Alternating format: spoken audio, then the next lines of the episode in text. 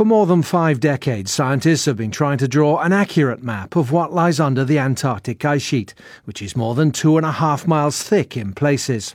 Only a couple of regions remain unexplored, what the experts refer to as the poles of ignorance. One of these is a vast expanse in the east of the continent, known as Princess Elizabeth Land. It's now the target of intense study, and satellites have detected subtle shapes in the ice surface that suggest there could be a network of canyons hiding down below. If correct, the system would be more than 600 miles long and over half a mile deep. There may be a buried lake as well.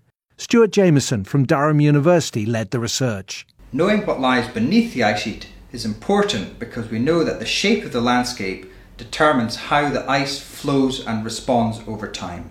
And so we'll be better able to predict how the ice sheet will respond to climate change in the future.